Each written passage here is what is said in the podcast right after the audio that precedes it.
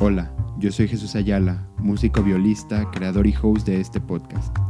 En Gran Pausa buscamos platicar con músicos de diversos temas para poder entender, conectar y valorar más su trabajo. Gran Pausa significa en la música un tiempo marcado e indefinido para canalizar emociones dentro de una obra. Comenzamos. Bienvenidos, bienvenidos a un nuevo episodio de su podcast Gran Pausa. ¿Cómo están el día de hoy? Hoy estoy con Angélica Olivo. ¿Cómo estás? Bien, gracias. Muchas gracias por esta invitación. Qué no, ameno. No, no, gracias a ti. Estoy muy emocionado. De verdad, muy emocionado. No. Eh, ya tenía mucho, mucho rato. Yo creo que fue de los primeros también.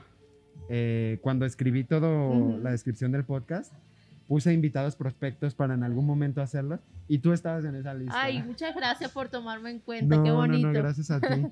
Este, pues hoy vamos a hablar un poco sobre ti, sobre tu carrera. Eh, tengo ahí algunas preguntas que me causan mucha curiosidad. Eh, y me gustaría, siempre hago esta pregunta a todos mis Ujú. invitados, que es que me cuenten un poquito de su historia. ¿Cómo iniciaron en la música? Ujú. ¿Por qué? Entonces, ¿quieres contarme? Bueno, ¿sabes? Mi padre es músico. Ok. Eh, tocaba la guitarra, toca la guitarra clásica, pero digamos que estaba más activo así cuando yo estaba pequeña. Entonces mi madre siempre decía, "Ay, enséñale guitarra. Y él, no, porque, o sea, era un instrumento más solitario, Ok. decía él. Sí, Y como allá en Venezuela, se- se- la orquesta es como lo que manda, pues, el, el, Claro. el sistema de orquesta, lo que es el violín, las cuerdas, los vientos, son los instrumentos más populares. ujú, Resulta que un día pasando una tienda de música, pues ya yo había visto el violín uno de los conciertos que mi papá me había llevado y le dije, ay, qué instrumento tan bello, yo quiero uno. Y fue así, mira, Ok. tenía yo 10 años ajá. y me lo compró con mucho sacrificio a la época, entre mi, mi papá y mi abuela. Me Ok. lo compraron. Un regalo y después me consiguieron un profesor Ajá. que yo duré, yo viví en el interior del país, Ok. o sea, cinco horas en la capital, en una ciudad que se llama Barquisimeto. Ok. Y ahí comencé Ajá. con mi maestro Francisco Díaz, este, y después de eso fue en Caracas con el maestro José Francisco El Castillo, con quien ya pasé como, ¿qué te puedo decir? Como sí, 14 años, 13 años de, de- de clases con él, sí. Wow, wow, wow. Eh, muy bien, qué interesante, fíjate.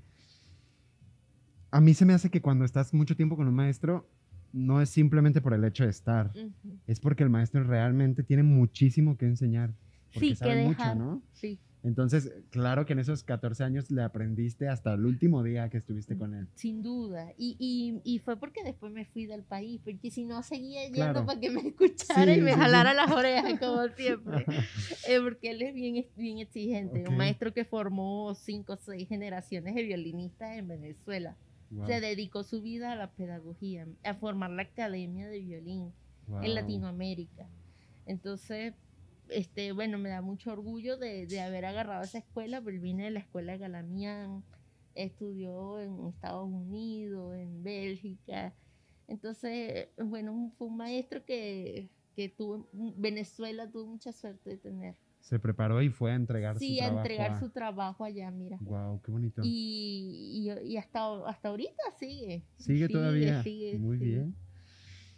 Ay, pues mira, eh, yo me acuerdo, no me acuerdo cuál fue la primera vez que, me- o sea, que te conocí en videos, porque, porque hubo un tiempo en el que estaba estudiando yo música, pero en una Mm. escuela municipal. Entonces, no era nada serio, no conocía la filarmónica. Tal vez tú ya estabas aquí cuando yo estaba estudiando. 2016. Eh, sí, quizás sí. Sí, yo llegué en febrero del 2016. Ok. Fue justo el primero de febrero. No, no se te olvida. No, no, no. Este, sí, probablemente, a lo mejor ya estás aquí, pero yo no estaba tan Ujú. metido en saber quiénes estaban en la filarmónica, no Ujú. conocía casi a nadie. Entonces, pero yo recuerdo haber visto videos de sinfonías Eh, grabadas con Dudamel, en las que tú estabas de concertino. Y chiquitos Y todos. chiquitos ¿no? Sí. todos, y muchos que están ahorita en la filarmónica también, y salen en También. los videos. Y yo, wow, aquí están Qué todavía. bonito, sí, qué buenos recuerdos. Sí, y recuerdo también una clase de pedagogía eh, con una maestra de ahí de la universidad que nos enseñó un video de, pues hablaba de la pedagogía, pero la pedagogía de Abreu. Entonces, de cómo le enseñaba Dudamel, y tú sales en ese documental. Ah, qué Tú sales, pero pequeñita. que enseñármelo. Voy a conseguir el video, le voy a preguntar a la maestra o lo voy a buscar yo. Iba mucha gente al sistema a grabar lo que era el día a día del sistema, los núcleos que son los llamados como las escuelas de música en cada municipio que hay allá. Entonces siempre iban y grababan, se interesaban mucho por lo que pasaba, pues porque allá comienza con la orquesta, ya no comienza con la teoría o no, allá te meten así como si no supieras nadar al agua, claro. tal cual. Yo me acuerdo que mi primer ensayo con una orquesta, una orquesta juvenil fue, eh, fue Quinta de Tchaikovsky. Y yo el presto final, que, o sea, ¿qué podía yo hacer con un, año, dos años tocando violín? Yo me acuerdo de ese pasaje. Uno veía a todo el mundo tocando y tú tratas, ¿no? Pero es difícil. Por no quedarte atrás. Hoy en día digo, ok, bueno, mira. Pero imagínate lo, lo bonito es que de esa obra me acompaña desde ese momento, desde esos momentos, ¿no? Hasta ahora que uno, que sí, ahora sí es confortable para para uno tocar. Entonces dice, mira qué bonito, o sea, como, como las obras, sientes que esas obras son como parte de ti, de tu crecimiento. Claro. De la formación, pues. Sí, sí, sí. Y bueno, es así como, como esa es la, la escuela del maestro Abreu. Sí, sí, yo recuerdo ver ese documental y, y está, o sea, lo enseñó en clase, lo puso. Y mis amigos, ahí está Angélica Oliva, y chiquitita, y estabas ahí tocando. Más chiquita que decir. y bueno, sabes que el, el, talento también hay como canalizarlo, ¿no? Porque nada, aquí también hay mucho talento. Sí.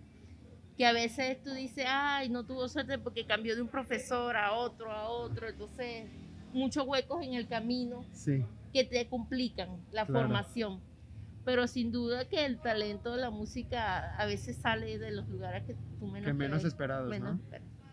Muy bien, pues eh, bien, me gusta mucho cómo empezaste. Es muy bonito, entonces vienes de familia de músicos. Mi papá, mi papá. Nada más de tu papá, pero era músico profesional. Sí, sí, él, él daba conciertos, entonces después paró un poco. Ajá.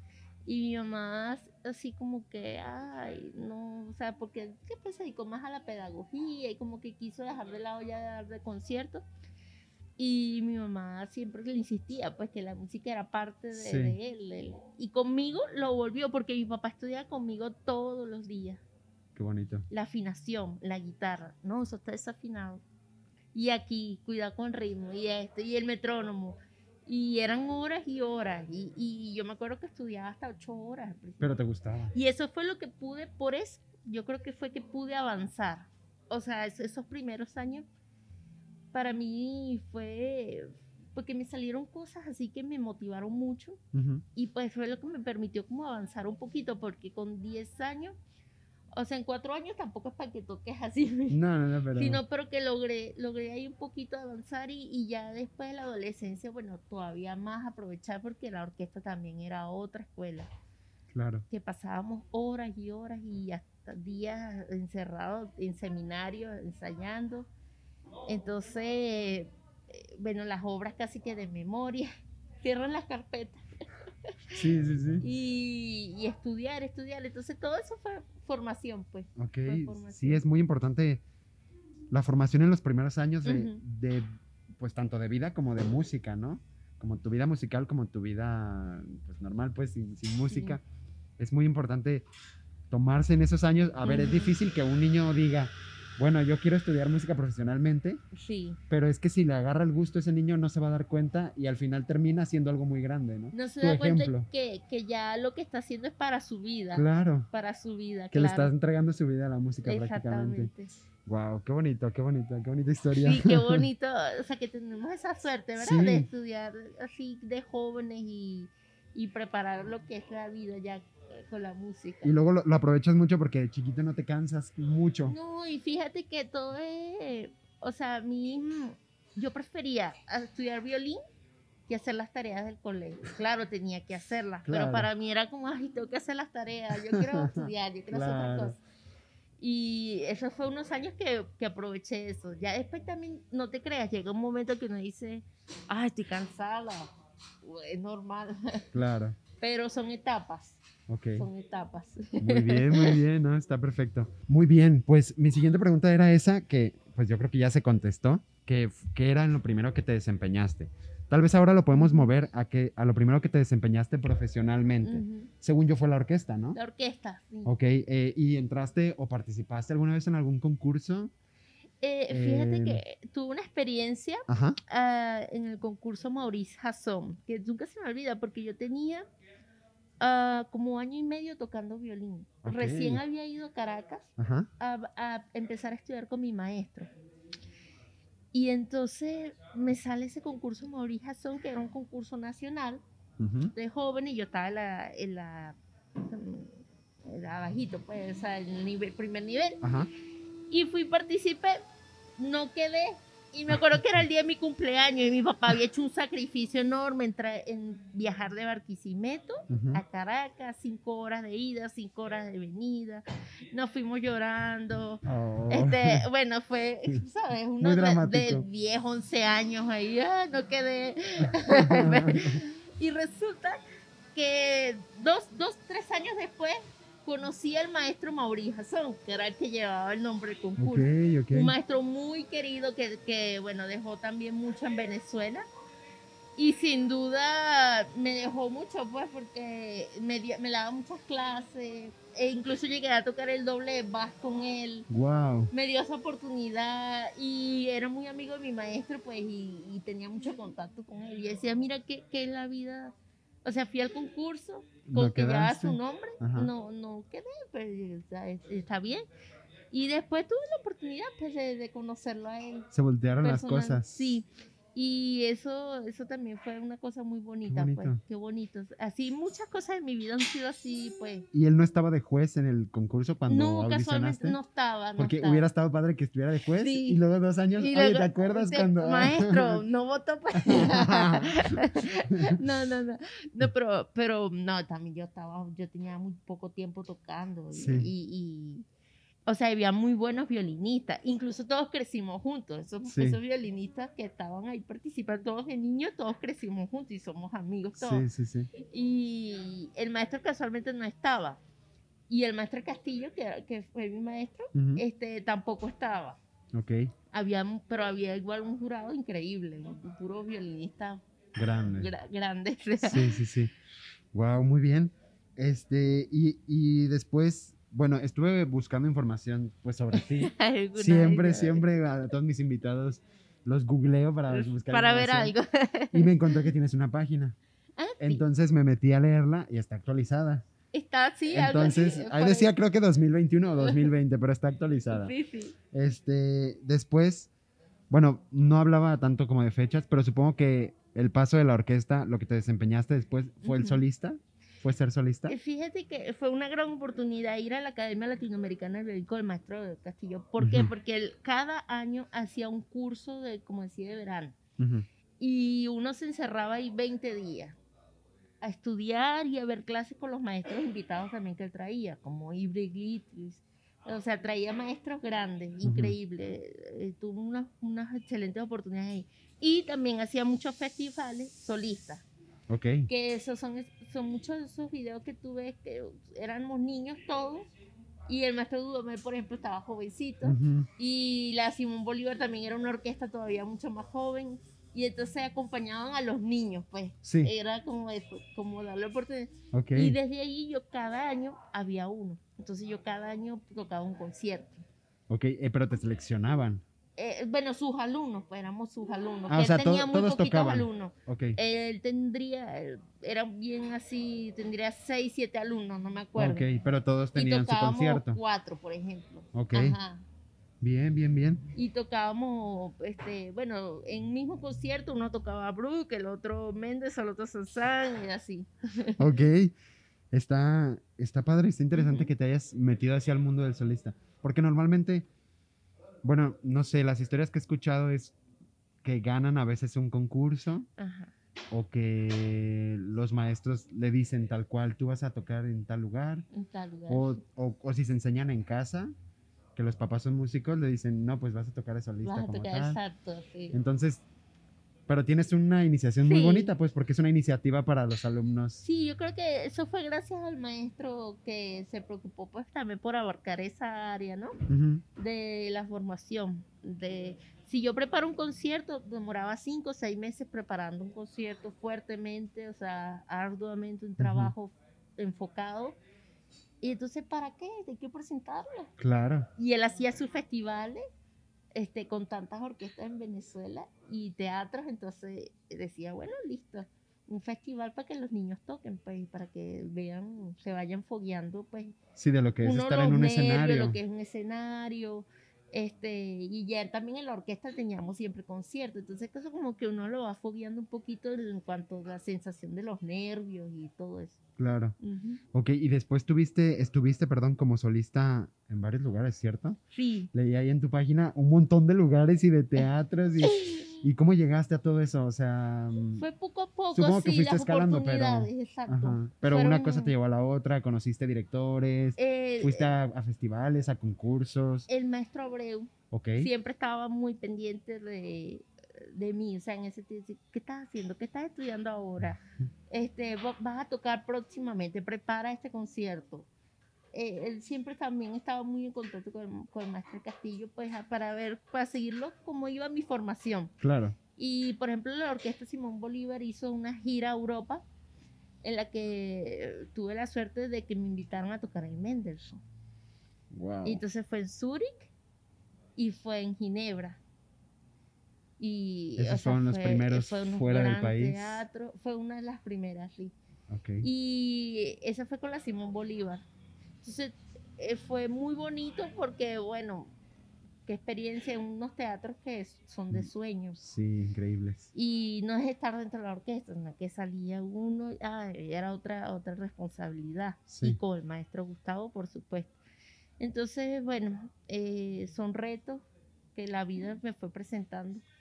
Igual que después con el maestro Abado, este, me invitan a Bolonia, a Reggio Emilia, en Italia, a tocar él en ese momento, este, su enfermedad empeoró, no pudo dirigir. Fue el maestro Diego Mateo, que era uno de sus, como sus pupilos, sus alumnos, ¿no? Que también es venezolano, un maestro que ya está ahorita, bueno, dirige allá en Europa mucho y eso. Y di los conciertos con la orquesta, son una orquesta increíble y que se para en ese escenario, se para, para pura gente como Natalia Goodman, pura gente así consagrada. Qué responsabilidad, ¿no? Qué nervios. Claro. y también fue otras oportunidades como por ejemplo con el maestro Cristian Vázquez. Ok. Eh, él dirigía, él era director titular en Noruega y en Suecia también iba mucho a la orquesta allá en Suecia y le dijeron una solista y me invitó. Mira, esa fue también otra oportunidad de oro. Porque, bueno, no conocía, eh, fue como, ahí, ahí, ya no fue respaldado tipo por la orquesta, que iba el grupo como gira, no, ahí fui yo solita, estaba él preparando la orquesta y fue otra cosa, ¿no? Sí. Y así. Y después me surgió otra en República Checa y así hemos ido poquito a poco, no es, no es mucho, pero... No, claro que sí. Pero ¿eh? sí han sido experiencias muy, muy buenas. En Latinoamérica también. En Guatemala he ido, tengo muchos amigos allá, y en Ecuador, en Brasil, que viví también. ¿Y dónde te gusta más tocar? Ah, esto es curioso, pues, porque es muy personal, pero ¿te gusta más tocar como solista en Europa o aquí en Latinoamérica?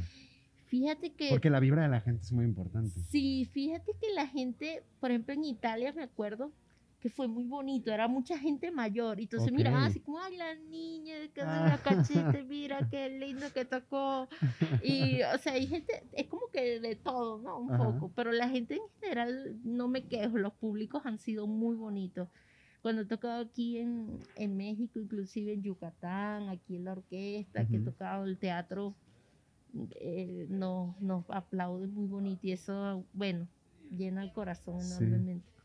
Eso, no me quejo, no me quejo de lo público. Yo creo que la gente que va va siempre dispuesta a, escuchar. Claro, va por eso. O sea, al concierto, pues, y, a disfrutar de la música, entonces salen contentos. ¿Y, cuando saliste por primera vez de, de país, de Venezuela, cuántos años tenías? Cuando, que fue a, que me dices en Ginebra.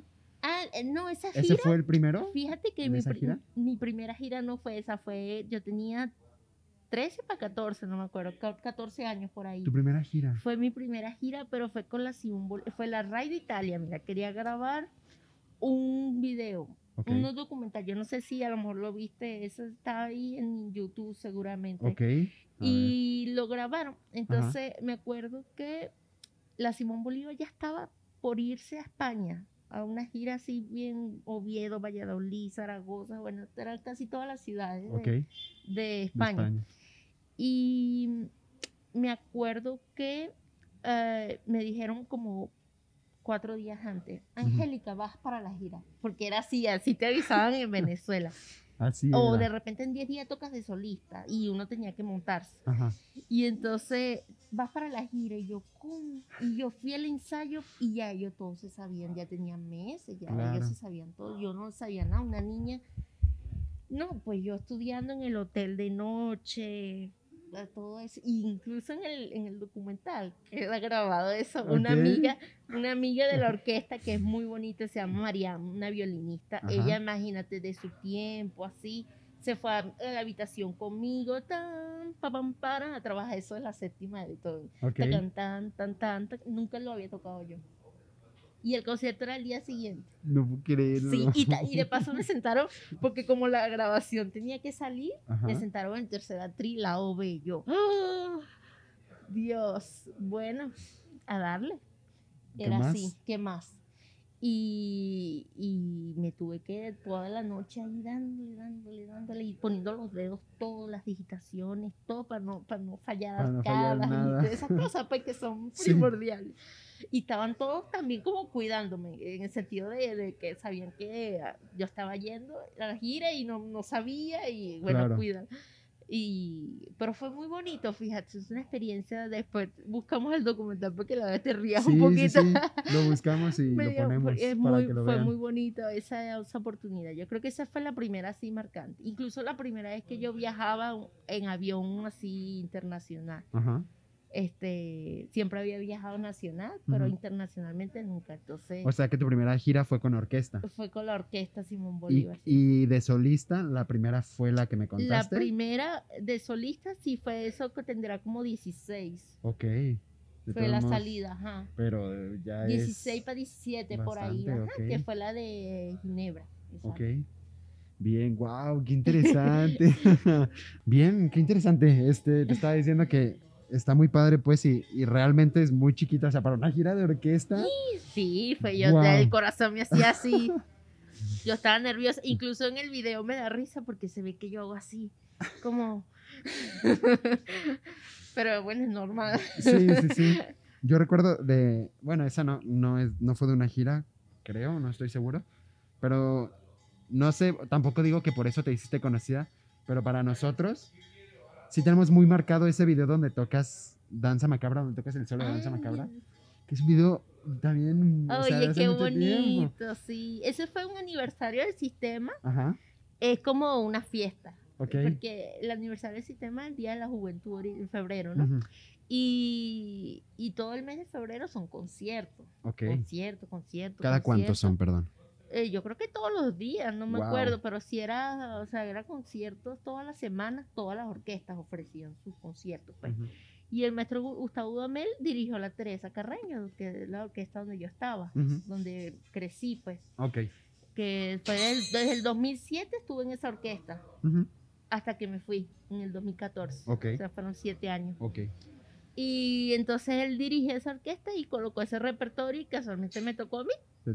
Y mira, pues sí, este, yo estaba así que, ay, este solo y tengo que bajar la cuerda y esto. Fue un descubrimiento también. Ah, Porque ok, todo no lo mucho- conocías. o- No lo conocía. Ok. Y, y uno, bueno, ya- las clases, viendo, ay, maestro, escúchame este solo, y a los amigos o alguien y así. ok. Y el maestro también daba las indicaciones, por supuesto. Sí. Y bueno, todo era así como en familia, porque el teatro, este, Simón Bolívar, donde Ajá. se grabó ese, ese video, ujú, ahí dábamos casi mucho de todos los conciertos, pero resulta que ese teatro tiene eh, cubículos para estudiar abajo, salas de ensayo subterráneos, o sea, tiene sótanos para abajo y pisos para arriba. O sea, no solo es un teatro y ya. Sí, no, tiene Es como teatro escuela, digamos. teatro escuela, algo así. Entonces es el centro de, de acción social por la música, pues, o sea, que ahí están muchas academias funcionando gente estudiando, uno tenía que buscar los pisos para, para y pedí permiso, anotarse en lista para agarrar un salón y estudiar un rato. Mm. Y tenía su cafecito también al frente. Entonces era como que la vida estaba ahí siempre ahí, entre conciertos, clases, ensayos. Estábamos metidos siempre en el mismo E- sitio. Era muy cálido entonces. No, no, realmente no te sentiste. Porque el solo salió increíble. O sea, hasta la fecha Ay, lo escuchas y- bueno. y, se escucha maravilloso. Qué bueno que les pero gustó. Fue como muy orgánico entonces. Ah, sí, del solo de Estaba diciendo que había quedado maravilloso, que se escucha maravilloso. Ay, pues sí, ese fue de los. Disculpen por mi brazo todo feo. Ya me voy a comprar uno nuevo. Este. mm, Que sí salió maravilloso y por nosotros Muchas gracias. es como.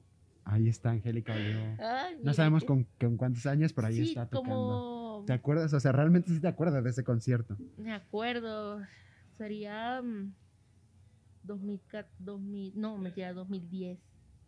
2010.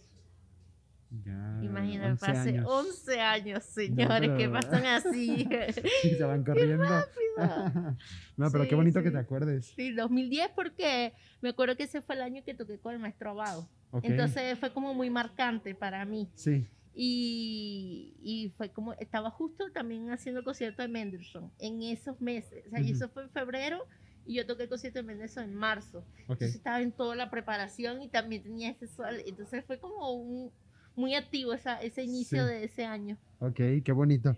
Muy bien, pues ahora pasando un poco a, a otro de los temas que no sabía que habías asistido, lo vi en tu página, que son los seminarios de perfeccionamiento del violín. Sí. ¿Cómo son? Ya había escuchado yo de ellos, pero no tengo ni idea de cómo funcionan. Esos son los que te digo que hacemos el verano. Ah, son, es el Son- encierro este de ese 20 es el días. de- encierro que te dan tu diploma porque realmente es como un encierro. O sea, tienes tus horarios, tienes clases y tienes que estar encerrado en la cabaña. Eran unas cabañitas porque era una zona, es una zona montañosa de Venezuela, se llama Mérida, donde está el Pico Bolívar, es como 4.000 metros de altitud, más un poquito más. Y hacía frito. Y a mi maestro le gustaba mucho esa, eh, que en lugar. esa época, ir, ir a llevar a todo el mundo, y era, y era ya, ¿cómo se llama? Tradición, pues. Ok, Él lo hace no solo de que yo fui, o sea, esos seminarios vienen de toda la vida prácticamente, ok. de todas las generaciones anteriores. Ajá. Y entonces, pues estábamos, desayunábamos, teníamos, teníamos un horario, suponte de 7 a 8 desayuno. Ok. Y todo el mundo en la cabaña, un solo baño. Entonces nos teníamos que parar súper temprano Para organizarse para todos. organizarnos, para bañarnos, alistarnos, etcétera. Alistarnos, ir a comer y después ya uno tenía que agarrar de una vez violín porque sabía que ya a las 9 había- empezaban las clases, había que calentar. Claro. Entonces, por ejemplo, las cabañas eran así como muchas aquí, aquí la parte de comida y muchas aquí, y en el medio tenía una gran área verde con muchos árboles. Entonces tú escuchabas que de repente un violinista se ponía allá en aquel árbol, otro por allá. Si él le molestaba mucho la cabaña, porque en la misma cabaña hay varias, entonces no, como que pues era mucho. ruido, ajá. Y nos poníamos así a estudiar. Y eso quedaba apartado de todo, o sea, no, no es que podía salir. Y además como menores de edad teníamos permisos para ir de nuestros padres, o sea, era todo muy organizado. y teníamos seguridad también que nos cuidaba. O sea, que ¿dónde está? ¿Dónde anda? Eh, aquí y allá. Entonces, lo que hacíamos era estudiar como cuatro horas en la mañana, tres, cuatro horas en la mañana. Después el almuerzo. Y después eran tres horas de la tarde, una cosa así. O sea, estudio intensivo. Y después, al final del día, habían recitales o alguna charla. Todos los alguna- días. Sí.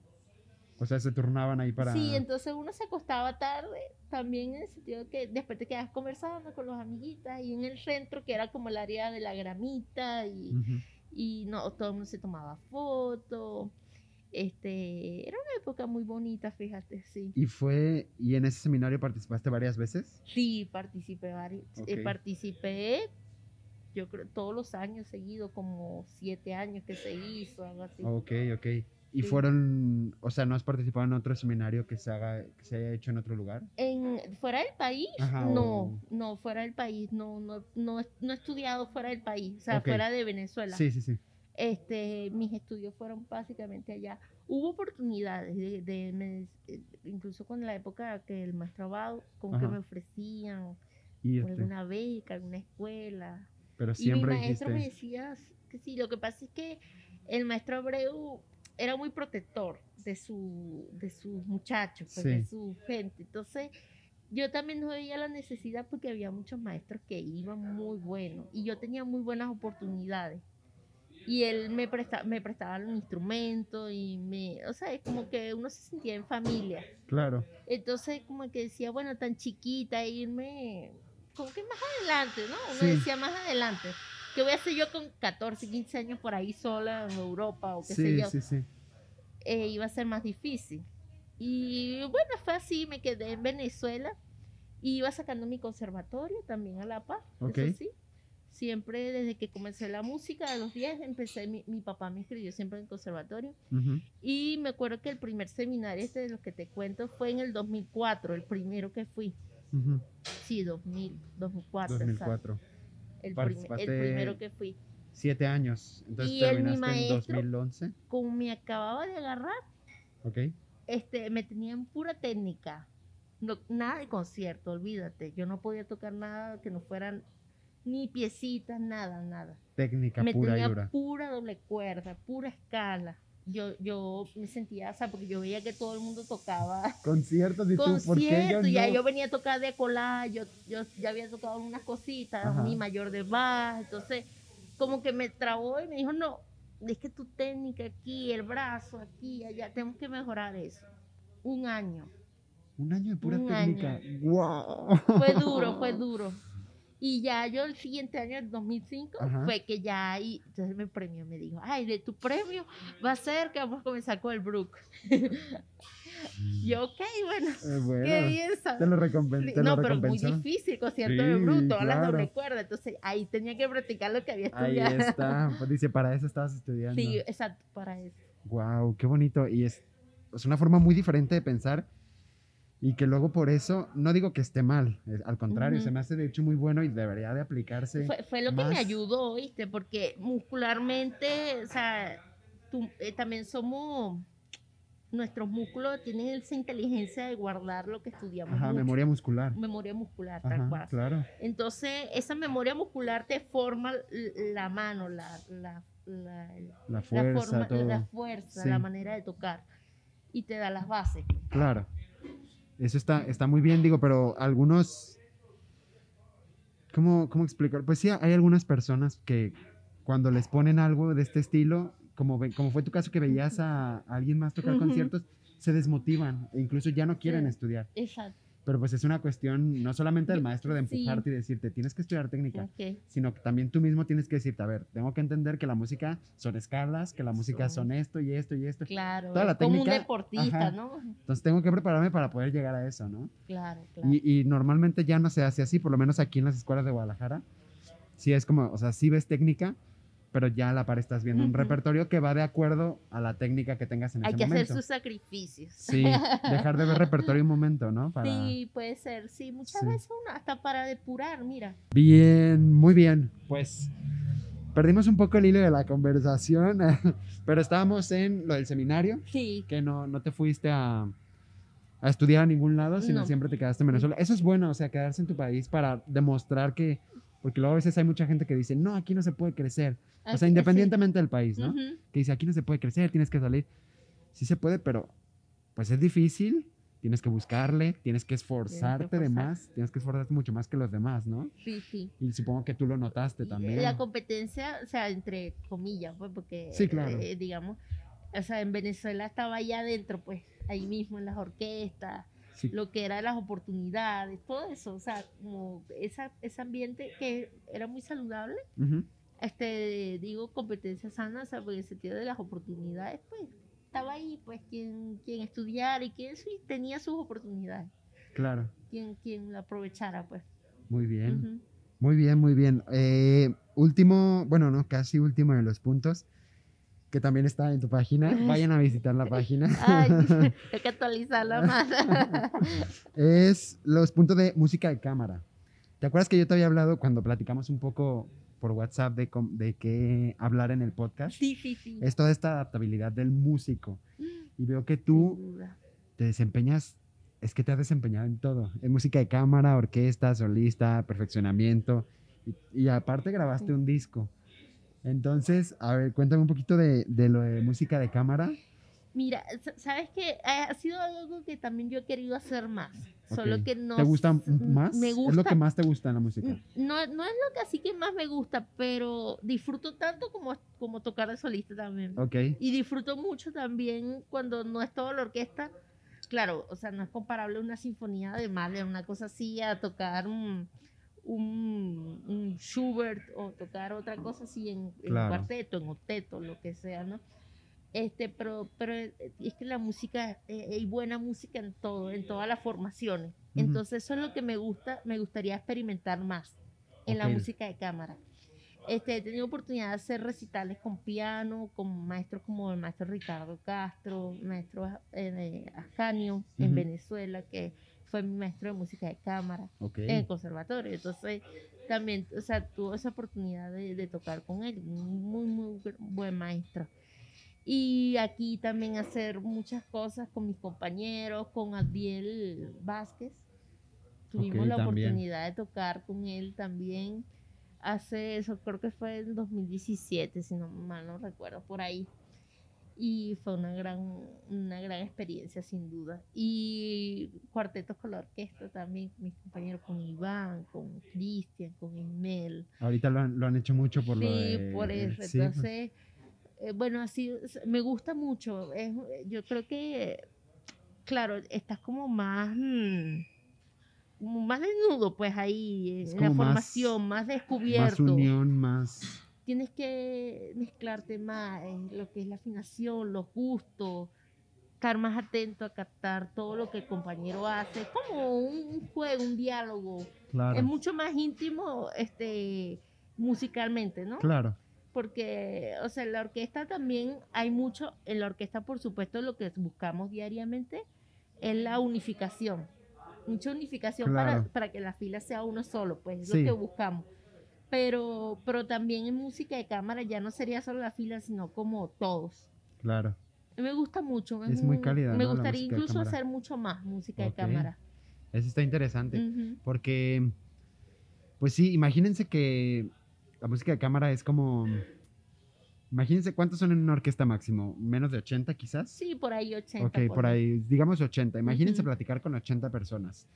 O sea, es difícil. Sí, Se puede hacer, digamos, eh, pero en un cuarteto, por ejemplo, como es una plática con cuatro personas. O sea, puede ser muy agradable. Es muy cálida, es más íntima, como lo dijiste. sí. Es muy bonita. todo el mundo aporta sus ideas, se prueba, se ve todo y Claro. ya queda lo que, lo que más le gusta a los cuatro, ¿no? Yo creo que también para una formación tienes que buscar gente que sea afín a ti, Claro. también. Tampoco va a ser o sea, a gente de, de diferentes, sí, tiene que ser realmente gente afín, que se la lleve bien, que tenga el- el- esa cooperación de, de poner todos en el centro sus ideas y ya hacer de eso, pues, la creación de la Claro. música, de, de sus ideas, porque si un director, si nadie ya es, son ellos los que están, conver- están conversando, pues, musicalmente llevando todo. Claro. Así hizo este ritual, ya yo recupero el tiempo, ya sé. O sea, hay cosas, incluso, ¿cómo se llama? ¿Cómo se dice esta? cu- Cuando es así inesperado, ay, se me fue la... Como es, o sea, Es muy espontáneo. es muy, Eh, les sí, iba a decir perdón, perdón. espontáneo, pero Este- dije, no sé si iba a decir eso. Ok, espontáneo. como muy espontáneo de que alguien de repente pueda hacer algo inesperado y ya tú lo captas. Tú lo recibes. Porque lo claro. conoces. ¿Entiendes? Ese tipo de cosas es muy bonito, eso me gusta. Sí, Por eso muy- me, me gusta mucho. Muy bien. Y, y esto, entonces la grabación de este disco. no- Ese fue, eh, sí, en Portugal. sí, Ese fue, eh, tengo la fortuna de estar casada con un hombre maravilloso y que es también mi colega de orquesta y músico. Y en la casa bonito. también. Entonces, este, tuvimos la idea pues de mandar a hacer unos arreglos eh, de piazzolla, de música venezolana, de fado portugués, que es de su tierra, y mezclamos, e incluso de estrellita también de Ponce. Entonces Mm, como que mezclamos de varias partes un Ok. poco de la música y el maestro, el maestro mm, eh, Manzanilla, el trompetista, hizo los arreglos para nosotros y un pianista portugués nos acompañó. Entonces él tenía un amigo en Portugal que tiene un estudio muy bueno, maravilloso. Y llegamos allá, me acuerdo, y viaja, eh, o sea, era en otra ciudad. Viajábamos como una hora pasábamos el día grabando, después el otro día grabando y ya. Fue así muy rápido. Nos fuese Ok. gustado hacerlo con más tiempo y eso, pero no se podía tampoco. Pero bueno, quedó algo así como para amigos y fans. Una cosa eh, sencilla, pero hecha con mucho cariño. ¿Y dónde podemos encontrar ese disco? ¿Sí está Ese disponible? disco no, no está disponible a la privado? venta, fue privado, Ok, sí. ah, Pero nosotros lástima. tenemos alguno, e incluso tuvimos un tiempo, si alguien quería adquirirlo, este, pues se comunicaba con nosotros y por un precio así bien simbólico, este, lo adquiría. ¿Y pero todavía? Todavía hay Ay, algunos, yo sí. quiero uno. Yo te lo voy a traer, pero tú ya es regalado. Ay, no, gracias, gracias. Por favor, no. No, sí, eso fue porque, bueno, nosotros mismos invertimos pues en ese proyecto para, Para tenerlo. Eso está bonito. y se lo dimos a la familia, a los amigos más cercanos, a mi maestra, así a, las personas. Y, y además te sirve como para tu carpeta de material. de, yo he hecho esto. No, y, y la música era bellísima. Ya nos Sí, quedaron pues. también los arreglos y dijimos en algún momento ya repetiremos un concierto o algo, involucraremos más esos Claro. arreglos que ya están hechos. Si alguien quiere arreglos para violín, trompeta y piano. También. Ahí están. sí, ahí están, exactamente. Este, y hablo de esto porque, a ver, sabemos que los procesos, para quien no se dio cuenta, ya tocamos todos los aspectos, o sea, música de cámara, tocamos la grabación de discos, seminarios, solista, orquesta. Entonces, para cada uno de estos eh, puntos que tocamos, la preparación siempre es muy distinta. O sea, es muy distinto prepararte como solista a prepararte para un, un concierto de orquesta. Sin duda. ¿Cómo es la preparación para un disco? ¿Es igual que, que preparar música de cámara? ¿Sabes qué? El- Porque la mentalidad, sí. perdón que te No, interrumpa, sí, ¿eh? perdón. pero porque la mentalidad para pararte a grabar Ujú. es algo muy complejo. Porque Sí. te comen los nervios, porque por ejemplo, ahora estamos enfrente de una cámara, ¿no? Sí. Estamos con unos micrófonos. Tenemos ese pensamiento de que estamos. En la plática ahorita estamos tú y yo, pero no sabemos cuántas personas nos pueden escuchar Sin o ver. Entonces, ¿cómo es? O sea, ¿te sientes cómoda porque sabes que de momento no hay nadie escuchándote o viéndote? O, Oh. o estás pensando en el futuro? ¿Cómo es esta experiencia? Yo creo que eh, previo a eso nos grabamos mucho estudiando, Ok. porque hay cosas que a veces uno no se da cuenta, por más que tú busques detalles, no te das cuenta hasta que te grabas y ves, ay, mira, hago esto, aquello, lo que sea, ¿no? Que uno veía, lo iba notando y eso. Esa preparación sirve para que después uno se sienta más libre, porque si no llegara así directo a grabar, en el estudio era, o sea, se me escuchaba hasta la pisada de- del violín. Ok. Cualquier cosa era muy evidente. Es que los estudios son muy que complicados. normalmente yo tocaría con toda una sala de concierto ah, con que tiene un poco más de reverberancia Claro. y puedo incluso hasta rasgar, o sea, en sentido de que eh, sé que aquí lo estoy haciendo, pero allá no va a llegar eso Claro. Pero ahí no podía. Entonces eso fue un reto para mí, porque era todo se escuchaba. Entonces era como, me acuerdo que, que cerraba mucho los ojos y me concentraba mucho en la limpieza, en que todo fuera muy puro, Ok. en tratar de que fuera así lo más, eh, lo más, digamos, entre comillas, perfecto, ¿no? Que Ok. eso es lo que no- nunca va a ser perfecto nada, pero, no, pero este, digamos dentro que de los estándares. Sí, dentro de los estándares, lo que es la... Ahí entra un poco lo de la música de cámara, cuando él entraba o si el piano estaba tocando y entraba en el mismo timbre, todo eso involucrarse, se- hacer... un- fue una sensación bien intensa la grabación porque terminas dando todo para cada toma. Claro. No lo vieron, pero casi se cae mi micrófono al piso Casi. y sigue mal. Qué, qué pena, ni modo. No pasa nada. Muy bien.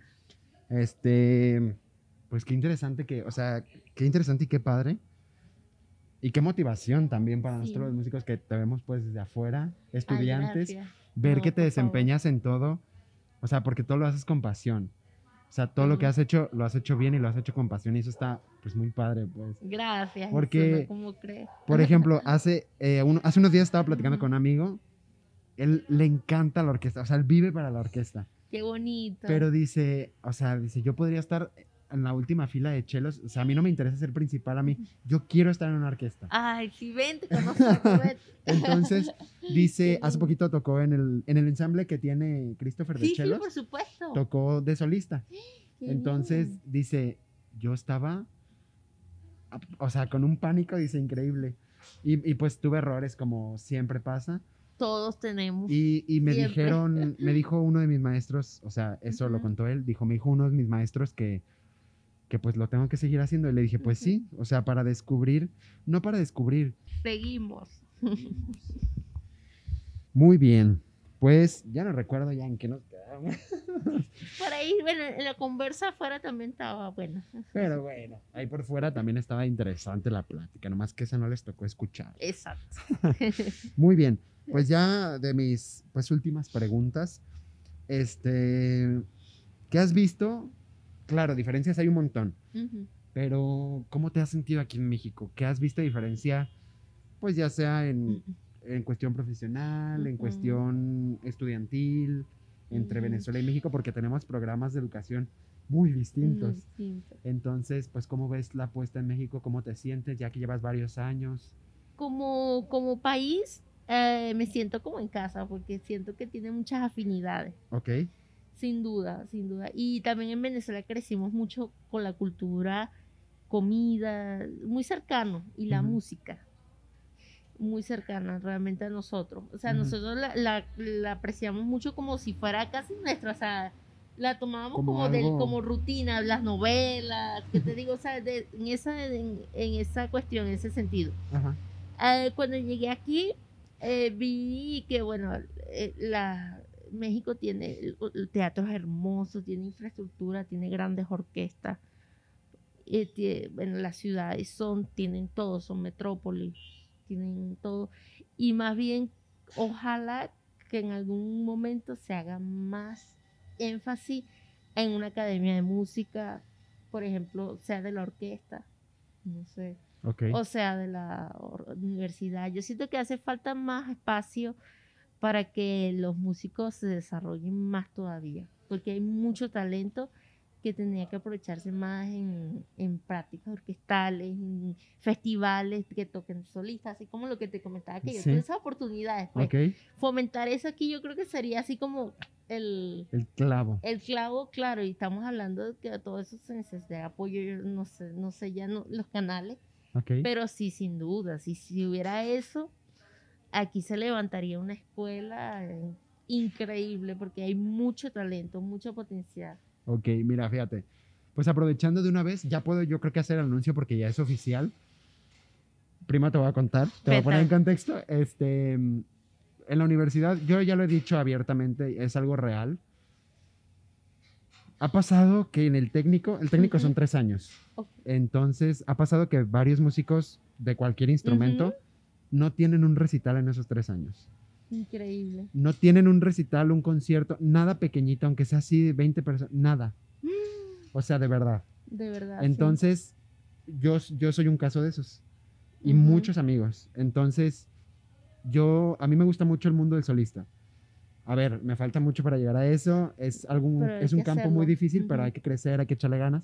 Entonces, yo dije, hace falta impulsar eso. Entonces, yo me puse de iniciativa desde antes de crear este podcast, hace mucho tiempo, de promover esto y crear mis propios conciertos para obligarme primero a mí a subirme al escenario y pues obviamente yo no voy a tocar un concierto una, una hora y media, una hora, pero invitar amigos a que se empiecen a subir. Perfecto, muy bueno. Entonces, pues ya ahora con el podcast, eh, que ya tengo un poco más de, pues sí, accesibilidad de hablar con gente o así, ya, ya organicé un concierto que va a ser el 23 de abril. Anótenlo bien. Este va a ser un concierto en línea. Perfecto. Eh, solamente va a haber 10 invitados, pero van a ser invitados de los solistas, porque es un espacio pequeño. Ya después les pasaré más información, pero ya está confirmada esa fecha, 23 de abril, que es viernes. Perfecto. Entonces, Ahí estaremos viendo. ay, gracias. Yo, justamente lo que acabas de decir, yo quiero promover esa parte del solista, no porque te vayas a dedicar a ser solista.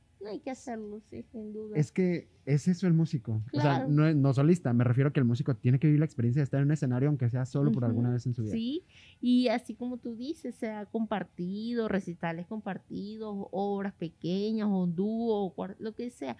Es tan bonito, este, hay que foguearse, pues, eso Claro. es parte de- de- del crecimiento y hay que hacerlo, hay que hacerlo, Sí. sin duda. Por eso, si eso existiera, este, fuera fantástico, realmente. O sea, si se diera, pues, en festivales, no sé, con la orquesta, donde los recién graduados de, de la universidad, no sé, imagínate, una Sí, idea sí, que se sí. viene ahorita, toquen su concierto de grado con la orquesta. No, y déjame decirte, Imagínense, eso, o sea, eso sería pa- increíble. eso pasó.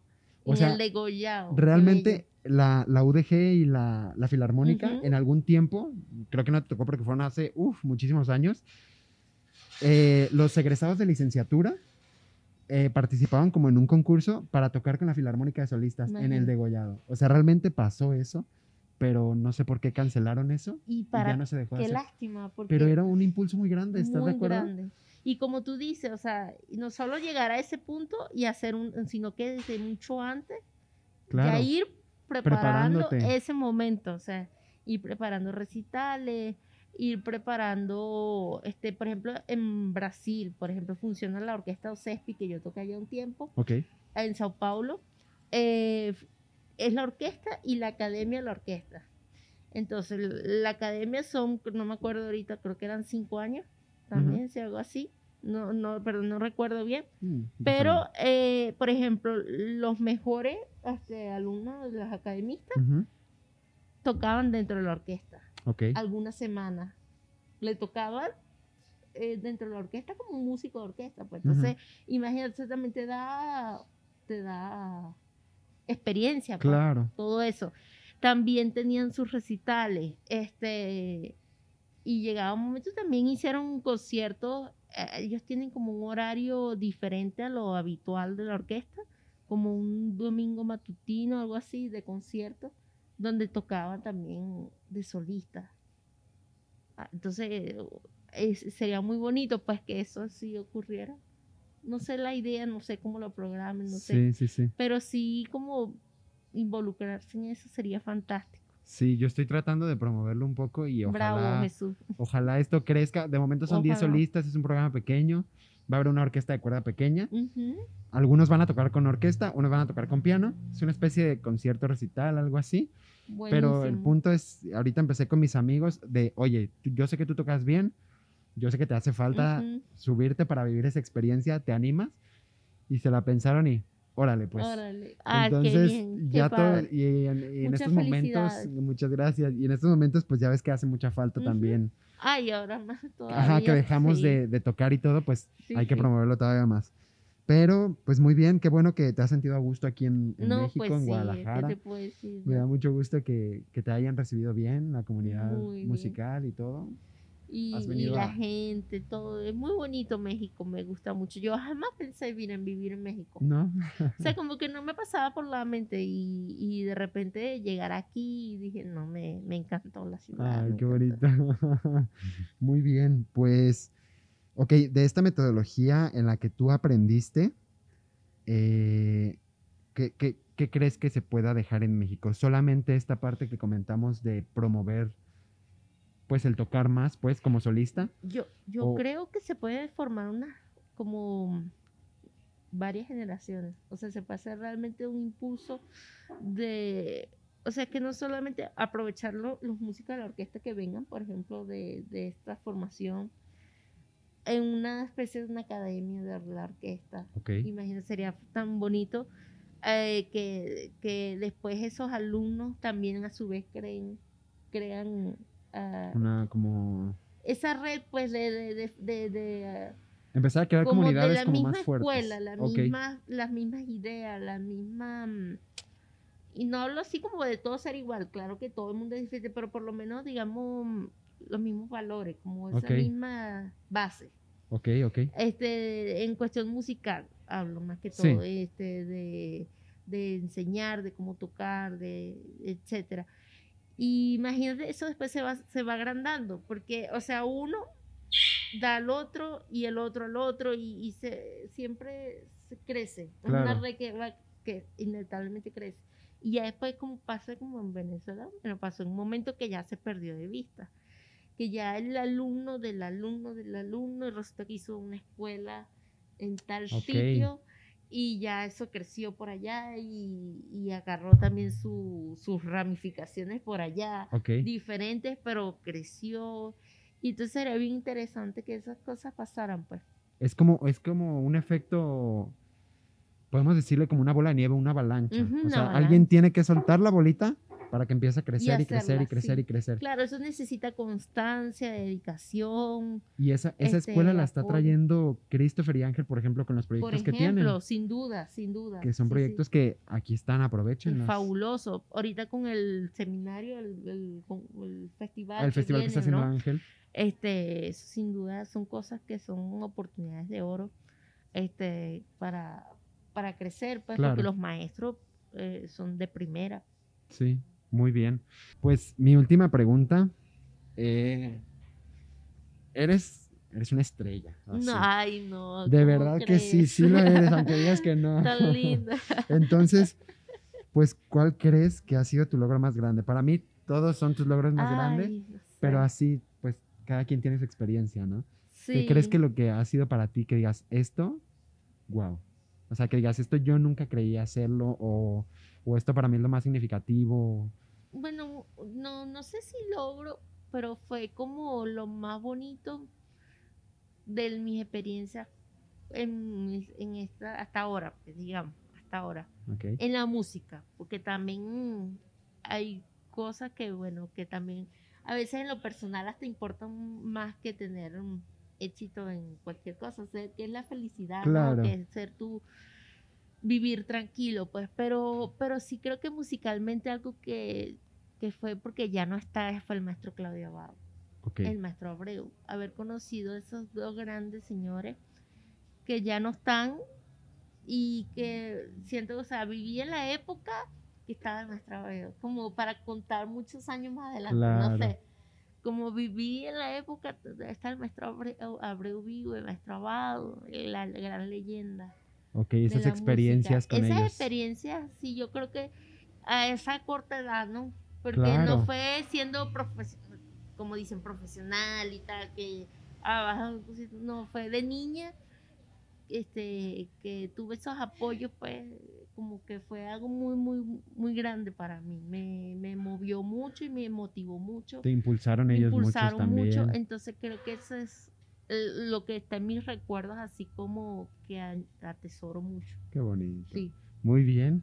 Pues, ¿hay algo más que quieras agregar, Angélica? Ay, este, pues, estoy muy orgullosa de, Ah. de ti, de lo que estás Muchas haciendo. gracias. De verdad, te deseo todo el éxito del mundo. Muchas gracias. Eh, de aquí verdad. tienes una amiga, una servidora y todos ustedes.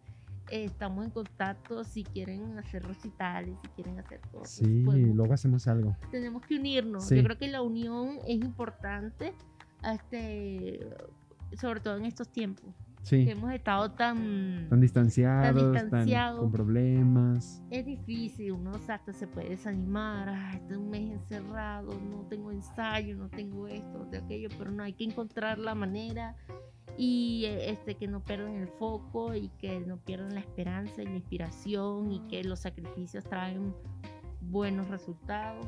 Claro. Y que hay que mirar a futuro, así como Jesús dijo, bueno, no te voy a recitar, pero entonces yo lo creo y, Claro. y esa, esa es la, la se llama el, El empuje. El empuje, exactamente. Muy bien. Y así que bravo por eso, y bravo Ay, por esto también que gracias. haciendo. muchas gracias. Sí, sí, sí, igualmente aquí tienes a, a un servidor Gracias. eh, y ojalá podamos hacer algo, después organizar algo. Y pues sí, muchísimas gracias de verdad por tu tiempo. No, gracias a ustedes. Estoy muy contento de que esto haya sucedido. Sí, sí, yo también. Eh, pues nada, muchísimas gracias a todos por vernos y escucharnos y hacemos gran pausa la siguiente semana. Bye bye. Gracias, Listo. Jesús, de verdad, qué gusto.